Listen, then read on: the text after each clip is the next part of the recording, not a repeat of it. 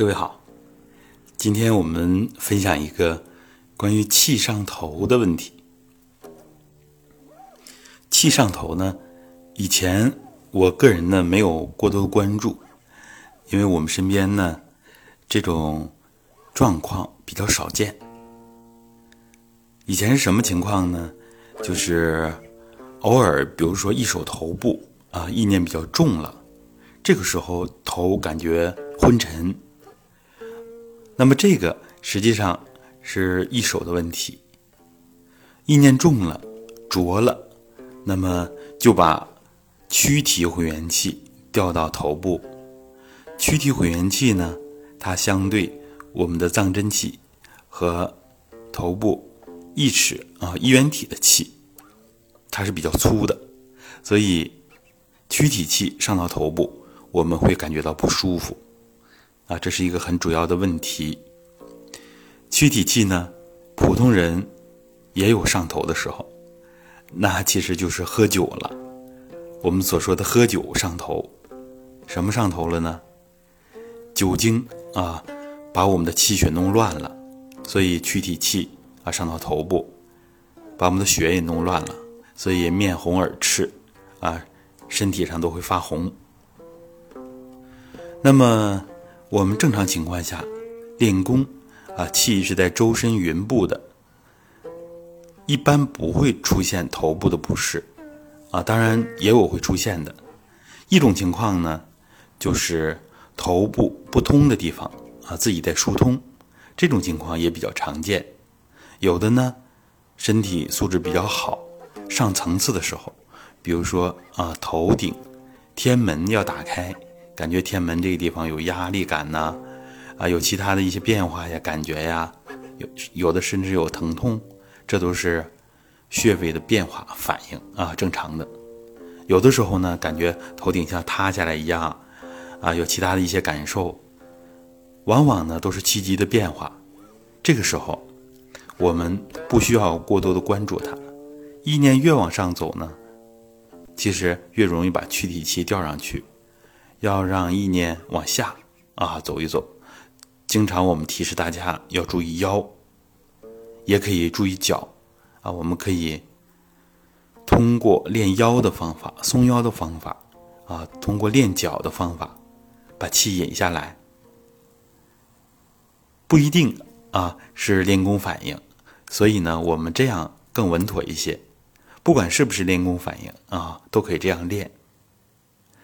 那么这两天呢，有我的启蒙老师啊，因为专业的老师呢，毕竟经验要丰富的多啊。他跟我分享了一下，就是身体弱的人啊，容易练功啊，气上头啊。我才知道，原来是有更多的人有这种情况，主要是下肢比较弱，那么呢，气血往上流通啊，更方便一点。所以，有的人站桩之后感觉气上头啊，其他功法有气上头的。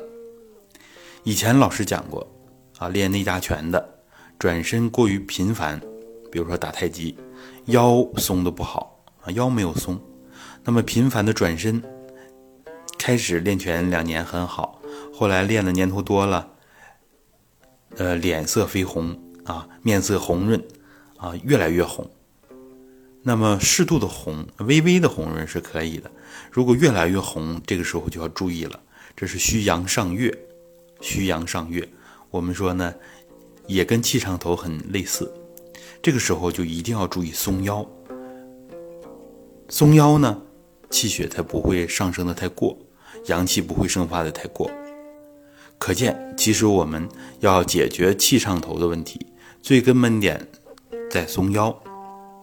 然后呢，我们也可以通过像转脚啊，像站桩，意念往脚下放啊这些方法，尤其是血压高的啊，要注意意念往下放，来平衡我们的阴阳，这个是很关键的。那么我们气上头有一个诀窍啊，就是蹲墙。蹲墙它是练阴阳平衡的，是解决我们。诸多练功问题的一个宝贝。老师以前说呢，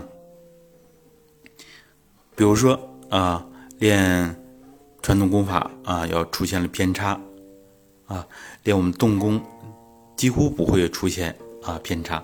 但是如果有人自己做不到位，没有按功法要求去做，出现一点问题，那么都可以用蹲墙来解决。所以蹲墙啊，它相当于我们的一个万能的法宝。所以气上头问题，那我们注意蹲墙，意念放在腰间啊，放在脚下。这都能很快调整过来。实际上，也像刚刚我启蒙老师啊给我们讲的那样，他的下肢啊腰腿比较弱，那么要解决气上头，它的核心、它的根源还是松腰，还是通透下肢啊。所以呢，很多问题它都是一个整体的解决方案。像练脚，还有一个问题，就是重要的诀窍。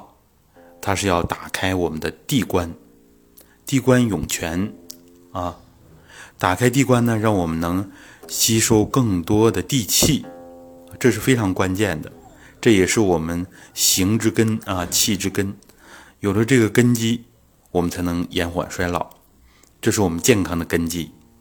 如果形衰老，我们身体弱，是从下肢从脚开始的，啊，这就像树根一样。根是非常的关键的，这也是解决我们健康问题的一个重要的着眼点啊！我们一定要重视练脚，通透下肢。可见站桩啊、蹲墙啊，像直腿坐呀这些练下肢非常重要，就可以理解了。体系里边为什么这么多的功法都要练下肢？这是我们的根。衰老，也很多人的体现呢，就是说蹲墙没有力气，哎呀，蹲两个腿就软了，可见我们腰腿的气有多么弱，有多么的不足。那么这呢，就是我们对气上头的啊一个简单的分析。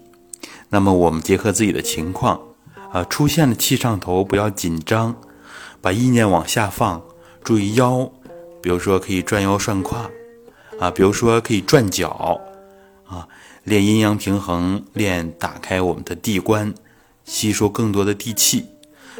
地气呢，跟天气结合起来，啊，天地和气，命之曰人，这样整个人才平衡。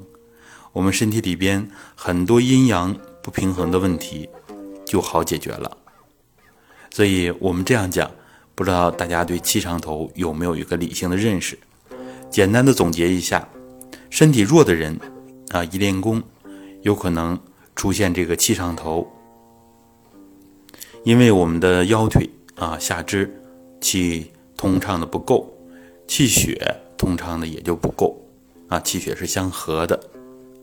这种情况其实跟我们的练功反应，他们处理起来是一样的啊，然后。